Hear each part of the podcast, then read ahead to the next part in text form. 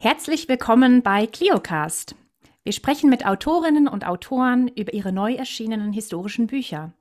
Mein Name ist Isabel Schürch und ich arbeite als Postdoc an der Universität Bern zu mittelalterlicher Sozialgeschichte und Mensch-Tier-Beziehungen. Ich freue mich ganz besonders über unsere heutigen Gäste. Und zwar sprechen wir mit dem renommierten Klimatologen Heinz Wanner und dem nicht weniger renommierten Historiker Christian Pfister über ihr gemeinsam geschriebenes Buch Klima und Gesellschaft in Europa, die letzten 1000 Jahre, erschienen im Hauptverlag 2021.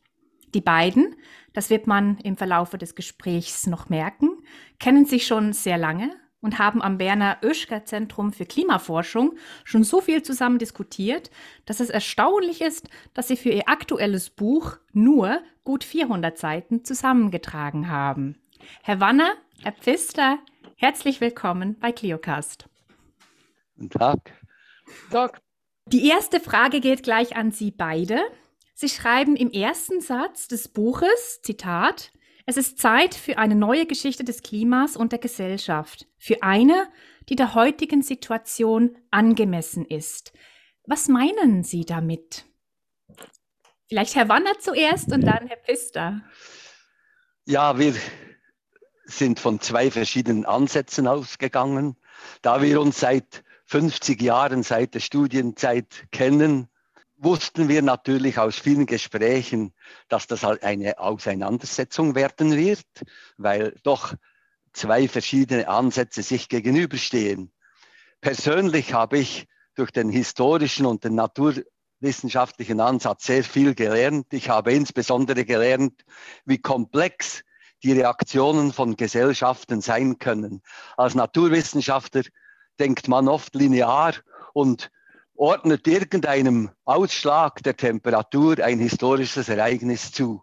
Aber das hat dann Christian mir rasch ausgetrieben. Bitte Christian, was meinst du? Also wir haben vor sechs Jahren haben wir eigentlich begonnen, äh, gemeinsam ein Konzept zu erarbeiten. Dann haben wir mit der Planung und Niederschrift begonnen von Teilen des Manuskripts, aber wir hatten uns immer wieder neu zu verständigen. Besonders aufwendig war die Erarbeitung eines attraktiven Inhaltsverzeichnisses, aber daran haben wir immer gearbeitet. Aber für die Gewinnung von Sponsoren erwies sich das als besonders wertvoll. Wir stehen hier vor einer doppelten Komplexität. Heinz hat es bereits angesprochen eine naturgesetzliche und eine gesellschaftliche. Wir haben Wissen durch attraktive Beispiele aufgebaut, die Menschen, gelegentlich auch Tiere betreffen, für die Gegenwart relevant sind und damit zur Lektüre reizen. Also narrative Darstellungen stehen neben naturwissenschaftlichen Erläuterungen. Es war wichtig, eben geeignete Stories auszuwählen, beispielsweise äh, betreffend die Wikinger, die Besiedlung von Grönland um das Jahr 1000. Andere Beispiele betrafen die Hitzesommer in der kleinen Eiszeit. Ja, vielen Dank. Schon, schon mal dieser kleine Einblick. Vielleicht, wenn ich gleich nachhaken darf, wie, wie kann ich mir auch die, die Entstehungsgeschichte, also wenn wir noch ein bisschen weiter zurückgehen, wie kann ich mir die vorstellen? Also wie sind Sie überhaupt in, in Diskussion gekommen miteinander? Wir haben eigentlich recht früh begonnen, die Idee zu entwickeln, einmal ein gemeinsames Buch zu schreiben. Dabei waren wir nicht so im Klaren, welchen Zeitraum wir wählen. Für uns war eigentlich immer klar, dass das wahrscheinlich Europa sein wird. Und dann war es eigentlich so, dass wir während unserer aktiven Phase als Professoren an der Universität immer davon sprachen, aber die Zeit war einfach zu knapp, wirklich tief hineinzudringen in dieses Unternehmen, so dass es eigentlich gestartet wurde, als wir bereits zurückgetreten waren. Ja, wir haben erstmals zusammengearbeitet in den 1990er Jahren in einem gemeinsamen europäischen Forschungsprojekt zur Rekonstruktion der Periode 1675 bis 1715, die Heinz Wanner als Late Mount Minimum bezeichnet hat. Und damit haben wir gemerkt, dass sich unsere Ansätze ergänzen und dass, wenn wir zusammenarbeiten, dass es etwas Neues gibt. Und äh, diese Erinnerung haben wir dann mitgenommen in unsere Zeit als Emeriti. Und es dauerte immerhin einige Jahre, bis wir uns entschlossen haben, nun mal äh, das heiße Eisen anzupacken. Das heiße Eisen. Ja, ähm, Sie haben es beide schon angetönt. Ähm, ein Buch gemeinsam, also wirklich kollaborativ zu schreiben, ist in jedem Fall eine Herausforderung. In Ihrem Fall stelle ich mir die Zusammenarbeit noch intensiver vor, dass sie sich über die, ihre eigene Disziplin und deren Grundlagen und Konventionen hinweg miteinander auseinandersetzen mussten. Naturwissenschaftliche Papers und geisteswissenschaftliche Monographien folgen ja ganz unterschiedlichen Gattungskonventionen. Befunde werden unterschiedlich ausgeführt und erzählt, aber vielmehr noch die klimatologische Forschung arbeitet mit Proxydaten und Modellen, wohingegen die Sozial- und Umweltgeschichte mit historischen Dokumenten, deren Interpretation und narrativer Darstellung arbeitet. Wie sind Sie die interdisziplinäre Zusammenarbeit angegangen und was waren die größten Herausforderungen, aber auch die wichtigsten Erkenntnisse? Vielleicht zuerst aus Sicht des Historikers, Herr Pfister.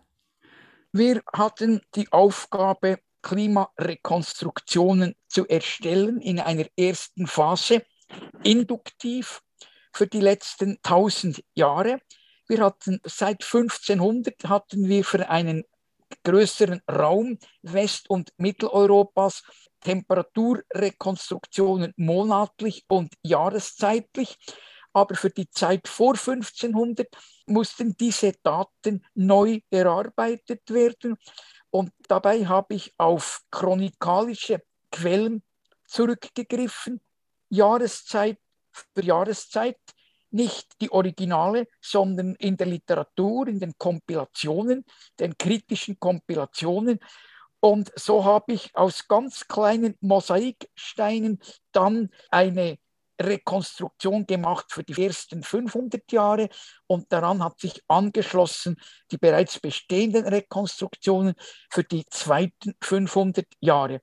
Dabei musste ein gemeinsames Format gefunden werden und wir haben das so gewählt, dass die zweiten 500 Jahre dann ins gleiche Format gesetzt worden sind wie die ersten 500. Das sind die sogenannten Temperaturindizes. Was mich noch besonders interessieren würde, sind die Herausforderungen und was Sie auch, Sie als Historiker, als Erkenntnisse zur Klimaforschung von Herrn Mannan mitgenommen haben in dem ganzen Prozess. Mir war natürlich klar, dass äh, sehr viele Prozesse, die wir kleinräumig, narrativ rekonstruieren und sehen, in einen unter Umständen in einen breiteren klimatologischen Kontext interpretieren können. Und da war ich sehr, sehr froh, dass ich eben, was die Interpretationen anbetrifft und das Hineinsetzen in einen größeren Zusammenhang, da war Heinz eben wirklich der richtige Partner. Er hat auch zum Teil Dinge von mir äh, korrigiert, die klimatologisch nicht stimmig waren. Ich war sehr froh, dafür, weil natürlich, wenn die Klimatologen das lesen, nicht unbedingt über solche Unstimmigkeiten stolpern. Er hat mich also in dieser Hinsicht korrigiert und er hat dann auch unsere Gesamtrekonstruktion, was ich gesagt habe, das sind im Prinzip die extrem warmen und extrem kalten Jahreszeiten zwischen 1000 und 1990. Er hat das dann auch klimatologisch interpretiert. Und das war ganz wesentlich. Es war eigentlich einfach, wenn Christian die Reaktion der Menschen beschrieb in einem spezifischen Kapitel. Und es war relativ einfach, wenn ich dann auf der Basis des Energieantriebs, des Erdsystems die Klimaschwankungen diskutierte. Aber jene Kapitel, die wir dann in einzelnen Sequenzen zusammengeschrieben haben, da gab es schon auch zum Teil Reibereien. Wir haben dann manchmal etwas lauter gesprochen. Ich habe Christian gesagt, du kannst nicht jetzt das so interpretieren, das ist naturwissenschaftlich, ist das etwas differenzierter. Und er hat mir dann gesagt, und du kannst nicht einfach sagen, die Gesellschaft hat hier gleich reagiert auf dieses Phänomen. Das war eine Auseinandersetzung und ein gegenseitiges Zusenden und Schreiben und Korrigieren. Das klingt sehr spannend. Haben Sie uns vielleicht ein Beispiel, wo sich so eine Diskussion entzündet hat? Bei den Gletscherschwankungen, ich kann das vielleicht erwähnen, ich habe, ich habe da äh, beispielsweise gesagt, ja, da ist die Temperatur, der Niederschlag, die haben diese Gletscherschwankung bedingt. Und dann hat Christian gesagt, ja, aber ich habe da Quellen. Das sieht, das sieht völlig anders aus. Also das kann nicht gewesen sein. Da muss noch irgendein Vulkan dahinter gesteckt haben und so weiter. Und dann gab es eine Auseinandersetzung, bis wir dann zu einem Schluss kamen. Hier, wenn du mir den Ball zuspielst, kann ich präzisieren. Es geht um eine der größten, wenn nicht die größte äh, vulkanische Eruption 1257 Samalas in Indonesien und der hat sehr viel Schwefel in die Atmosphäre befördert. Und Heinz hat dann gesagt, dass die Auswirkungen relativ groß waren, auch für Europa. Es war ein Jahr ohne Sommer und ich habe dann eben gefunden, dass schon das Jahr 1259 wiederum warm war. Ich habe gesagt, das gilt vielleicht für England, das gilt bestimmt nicht für Mitteleuropa. Und dann ist Heinz nochmal über die Bücher gegangen und gesagt, ja, diese Impacts, die ich rekonstruieren kann, beziehen sich auf Skandinavien. Und damit war die Sache geklärt. Mir war das auch neu, dass ein solcher Vulkanausbruch, ein massiver, ähnlich wie Tambora 1815 in Mitteleuropa, relativ geringe Spuren hinterlassen hat. Das heißt, es war ein einziges Jahr und der nächste Sommer war wieder warm. Danke, dass Sie uns da auch so ein bisschen ins Nähkästchen gucken lassen. Wir kommen dann später im Gespräch noch auf die Konzeption, auch die, wie Sie Beispiele eingesetzt haben. Wir kommen noch darauf zurück.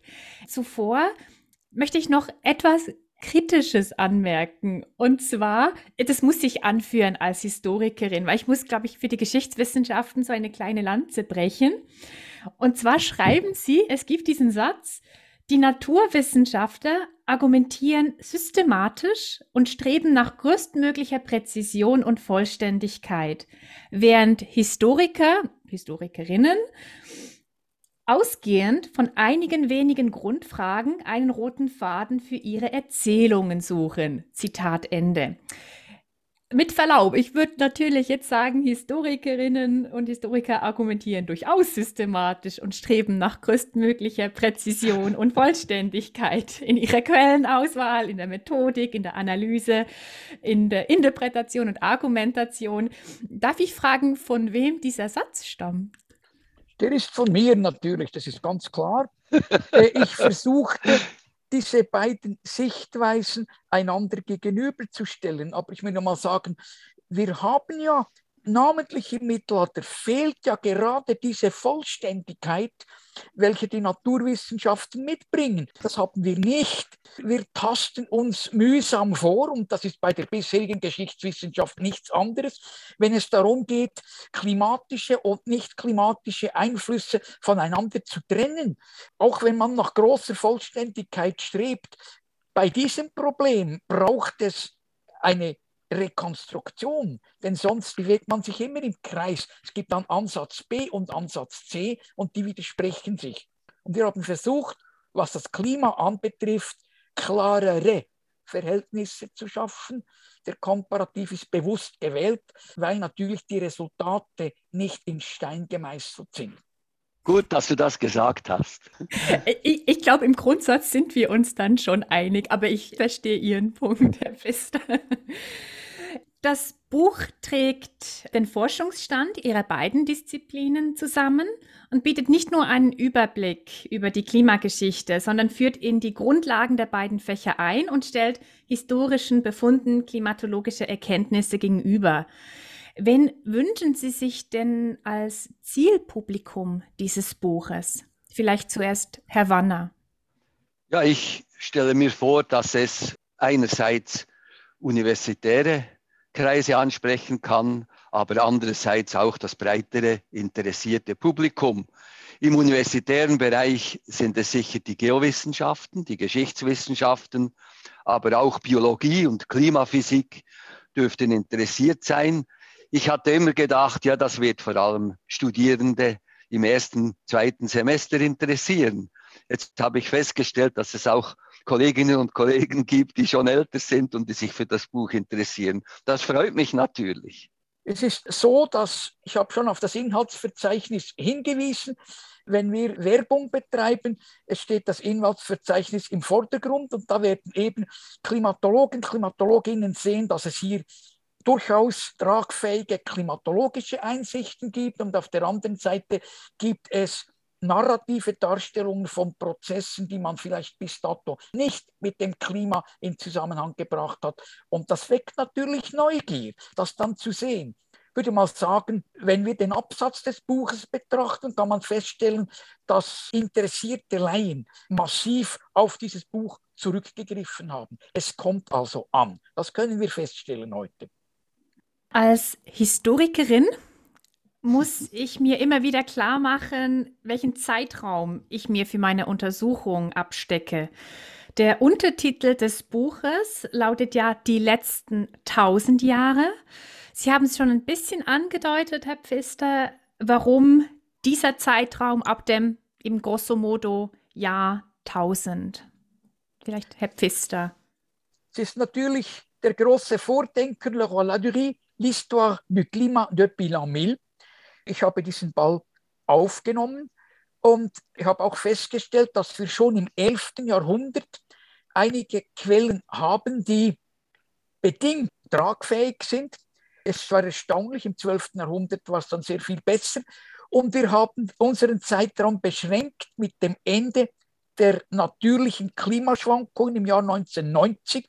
Das ist die große Zäsur. Sie haben auch schon bereits darauf hingewiesen, das war der Endpunkt. Wir haben also nicht genau 1000 Jahre, sondern wir haben genau genommen 990 Jahre Rekonstruktion. Aber auf die letzten Jahre blicken wir dann zurück in einem gesonderten Kapitel eben, das dann den, den, gesamten Kontext auch dieser ganzen Entdeckung des Global Warming und so weiter thematisiert vom naturwissenschaftlichen Standpunkt her war es auch sehr interessant, tausend Jahre zu wählen. Weil wir haben eigentlich drei Perioden. Wir haben zuerst die Periode der mittelalterlichen Klimaanomalie. Im Mittelalter, wir haben das früher auch schon publiziert, mit relativ wenig großen Vulkanereignissen und einer relativ aktiven Sonne. Also es war etwas wärmer, nicht dramatisch wärmer. Dann kam die kleine Eiszeit in dieser Periode haben viele Vulkanereignisse, zum Teil dramatische, wie Christian bereits erwähnt hatte, eine Rolle gespielt und auch Einbrüche bei der Sonnenaktivität, also eine zweite kältere Phase und dann die dritte Phase natürlich mit der modernen Warmzeit und mit dem starken anthropogenen Signal. Nachdem wir nun gleichsam die Eckpfeiler des Buches kennengelernt haben, möchte ich Sie noch etwas zur Konzeption und Erzählweise des Buches befragen. Nach einer kurzen und übersichtlichen Einführung in die Grundlagen der Klimatologie und Klimageschichte und in die Wechselwirkungen zwischen klimatologischen und gesellschaftlichen Phänomenen steigt das Buch mit zwei Beispielen ein. Das erste widmet sich dem Eismann Ötzi und seiner Entdeckung 1991. Das zweite dem verheerenden Ausbruch des Tambora-Vulkans 1816, der zum Jahr ohne Sommer geführt hat. Herr Pfister, direkt an Sie gerichtet. Wie haben Sie die Beispiele ausgewählt und welches ist der Status dieser Beispiele in der Erzählweise des Buches? Es geht vor allem darum, das Publikum dazu zu bringen, sich auch mit klimatologischen Hintergründen auseinanderzusetzen. Ötzi wurde bewusst gewählt, weil er als Person einen Zeitraum von mehr als 5000 Jahren abdeckt, über den wir äh, dank seiner hervorragenden Erhaltung ausgezeichnet Bescheid wissen. Und was immer wieder erwähnt wird, hämisch von den Klimaleugnern, wie, warum war es denn zur Zeit Ötzis so warm, obschon damals kein einziges Auto fuhr. Und darauf gibt es eine Antwort, eine Erklärung, die die Klimaskeptiker tunlichst vermeiden, weil sie natürlich ihres Hauptargumentes beraubt würden. Ja, es ist natürlich interessant, Ötzi gleich als Beispiel zu nehmen weil Ötzi markiert sozusagen eine Periode der jetzigen Warmzeit, das sogenannte Neoglazial, nämlich die letzten 500 Jahre, in denen die Gletscher wieder sehr stark vorgestoßen sind. Und wir wissen heute, dass die Erdbahnelemente, also die Bahn der Erde um die Sonne und die Bewegung eben der Erdachse und, so, und die Schiefe der Erdachse eine große Rolle gespielt haben.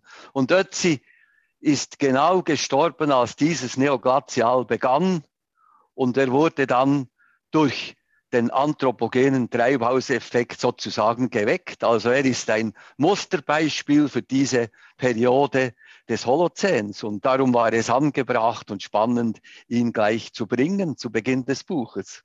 Ja, auch so ein bisschen als Aufhänger. Und beim zweiten Beispiel, beim Ausbruch des Tambora-Gletschers, da hatte ich das Gefühl, funktioniert das Kapitel ein bisschen anders, weil sie dann auch sehr stark auf die wirtschaftlichen und eben gesellschaftlichen Konsequenzen dieses Vulkanausbruchs gekommen sind und eben auch vor allem die regionalen Unterschiede. Vielleicht, Herr Pfister, können Sie da noch was dazu sagen? Ja, wir haben ja im Verlaufe der letzten tausend Jahre und schon vorher immer Jahre ohne Sommer und die haben Krisen ausgelöst. Und ich wollte anhand des Tambora-Ausbruchs und des Jahres ohne Sommer aufzeigen, dass man da nahe an die Dinge herangehen muss, dass man nicht einfach sagen kann, es ist kalt, also war überall Krise, sondern dass man die Verletzlichkeit der Gesellschaften an diesem Beispiel hervorragend aufzeigen kann und auch die Handlungsspielräume der Behörden. Das kann man natürlich nicht bei jedem Jahr ohne Sommer aufzeigen, Folglich haben wir es exemplarisch am best untersuchten Beispiel äh, gemacht. Und die Schweiz ist in dieser Beziehung hervorragend untersucht, weil einer meiner Schüler, Daniel Krämer, eben die Rekonstruktion gemacht hat der Demografie auf Bezirksebene. Und da kann man aufzeigen, dass die Verletzlichkeit der Bevölkerung innerhalb der Schweiz sehr stark unterschiedlich ist zwischen der Nordostschweiz wo wir Heimarbeit haben und die Produkte werden exportiert und im Gegenzug wird aus Süddeutschland Getreide importiert. Und das hat dann nicht mehr gespielt in Zeiten der Krise. Wir kennen das von der Pandemie her, dass plötzlich gewisse Dinge nicht mehr geliefert werden. Also die Leute wurden abgeschnitten von ihrem Brotkorb und es gab auch keine Anstrengungen auf lokaler Ebene, höchstens personell, um hier in diesem Elend zu steuern. In der Westschweiz dagegen haben die Behörden rechtzeitig erkannt, worum es ging. Die haben rechtzeitig Getreide bestellt in, im Mittelmeerraum, das über die Rhone transportiert wurde. Und es gab zahlreiche Frauenorganisationen, die sind spontan entstanden und die haben Suppenküchen aufgebaut, Kleider gesammelt und so weiter. Und daneben muss man sagen, dass eben die Westschweiz sehr viel stärker autark war. Also wir haben in der Westschweiz, das kann man auch an den Getreidepreisen festmachen, sehr große Unterschiede zwischen Rorschach und Genf beispielsweise. In Genf relativ geringfügige Ausschläge. Und man kann von daher kann man natürlich dann extrapolieren, dass die Verhältnisse eben nicht so einfach sind in solchen Krisen auf gesellschaftlicher Ebene, dass man da eben äh, genau hingucken muss. Und das haben wir an einem Beispiel gezeigt. Auch die Gletscherkatastrophen konnten ebenfalls aufgezeigt werden. Und dann müssen wir das dann bei den anderen nicht machen. Also man hat dann einfach den Rückgriff. Ich werde gleich noch auf das Wort Verletzlichkeit zurückkommen, habe aber zuerst noch eine letzte Frage zur Konzeption des Buches. Und zwar würde mich interessieren, Herr Pfister, welche Entscheidungen Sie und natürlich zusammen mit Herrn Wanner getroffen haben, um fachliche Ausführungen, Lehrmeinungen und Basics zu vermitteln, gleichzeitig aber auch Thesen. Und das ist ja eine der Stärken geschichtswissenschaftlichen Arbeitens. Also wie Sie eben auch Thesen ins Buch oder in die Diskussion einbringen konnten? Ich muss vielleicht sagen, dass wir uns Mühe gegeben haben, Fachbegriffe möglichst gut zu umschreiben, um der Leserschaft die Möglichkeit gegeben, sie zu verwenden. Wir haben auch Fußnoten verwendet, Das war gegen die Usanz, wie das Heinz kennt. Aber wir konnten sehr viele Dinge auslagern damit. Und eigentliche Thesen sind nicht entwickelt worden. Wir haben ja neue Erkenntnisse gewonnen anhand der Klimarekonstruktion und wir haben sie dann versucht in die Diskussion einzufügen. Zum Teil war es eben möglich, das Klima als Variable auszuschließen. Namentlich gilt das für den ökonomischen und demografischen Zusammenbruch am Ende des 13. Jahrhunderts. Der wird immer auf das Klima zurückgeführt. Da können wir dezidiert sagen, nein, unsere Rekonstruktionen zeigen, dass andere Variablen hier im Spiel sind. Und das ist natürlich die Aufforderung an die Geschichtswissenschaft, hier weiterzuarbeiten. Es bleiben immer noch genügend Variablen übrig. Aber eigentliche Thesen haben wir nicht vermittelt. Was auch aufgezeigt werden konnte, dass die Bevölkerungswachstum vor 1750 im Wesentlichen durch warme Sommerhalbjahre alimentiert wurde. Also warme Sommerhalbjahre haben zu Bevölkerungswachstum geführt. Auf der anderen Seite hat natürlich die Pest das Spiel böse verdorben. Die Pest kommt natürlich auch vor, denn wir haben auch versucht, einen gesellschaftlichen Indikator zu finden, der sich durch das ganze Buch hindurch zieht. Das ist ein nicht sehr tragfähiger Indikator, wie Sie wissen, nämlich die Bevölkerungszahl. Es hat eben nicht immer geklappt und es bleiben von daher noch viele Fragen offen, also eigentliche Thesen.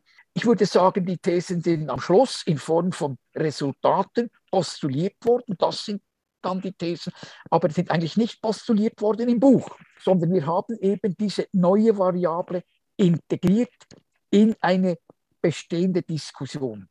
Mir ging es vor allem darum, aufzuzeigen, wie stark die Energieantriebe auf die Erde das Klima beeinflusst haben. Sprich, in der tausendjährigen Skala sind es vor allem die Erdbahnelemente, auf der 100 bis 10-jährigen Skala sind es vor allem Vulkane, die Sonne und zufällige interne Variabilität. Und in der Gegenwart ist es dann sehr dominant der anthropogene Treibhauseffekt. Und mir ging es darum, das aufzuzeigen. Ja, kommen wir doch gleich zum Schlusskapitel. Und zwar haben Sie das letzte Kapitel des Buches überschrieben mit Die Rückkehr der Verletzlichkeit. Lernen wir erst im Zeitalter des klar anthropogenen Klimawandels, wie verletzlich unsere Gesellschaften sind? Also ich bin der Ansicht, dass das eindeutig der Fall ist. Wenn wir die ganze Anfälligkeit der technischen Systeme und auch die ganze Mobilität und Überbevölkerung betrachten und jetzt auch denken, was passiert ist im Zusammenhang mit Covid, so ist es eindeutig, dass wir bei dieser riesigen Bevölkerungszahl eben verletzlicher geworden sind. Und wir haben uns natürlich vor allem mit Szenarien auseinandergesetzt, die diese Verletzlichkeit dann noch besonders sichtbar machen. Und wir sind überzeugt, dass gerade die großen Hitzesommer, die auch zu erwarten sind, mit Permafrostschmelzen, mit Trockenheit und mit selteneren, aber dafür heftigeren Starkniederschlägen, dass das ein Szenario ist, das uns höchst stark beschäftigen muss. Wir können aufzeigen in der Vergangenheit, dass es mehrere Extreme gegeben hat, Hitzesommer, welche die Hitzesommer der Gegenwart seit 1990 bei weitem übertroffen haben. Beispielsweise 14 warme und sehr warme Monate im Jahr 1473. Da war die größten Teile Europas haben während Monaten keinen Regen bekommen. Folge Waldbrände, sehr tiefe Wasserstände, auch Epidemien, namentlich Ruhr, die natürlich durch verschmutztes Wasser übertragen wird. Also richtig, wenn wir ein solches Szenario wieder bekommen sollten in der Zukunft, dann werden wir damit zu kämpfen haben. Um es mal gleich zu sagen für die Schweiz, also zwei, drei Super Pumas reichen dann nicht aus, um die Waldbrände zu löschen. Und die Energie wird ein Schlüsselproblem sein in einer solchen Situation. Weil die Hydro Hydroenergie fällt natürlich weg, wenn es so lange trocken ist.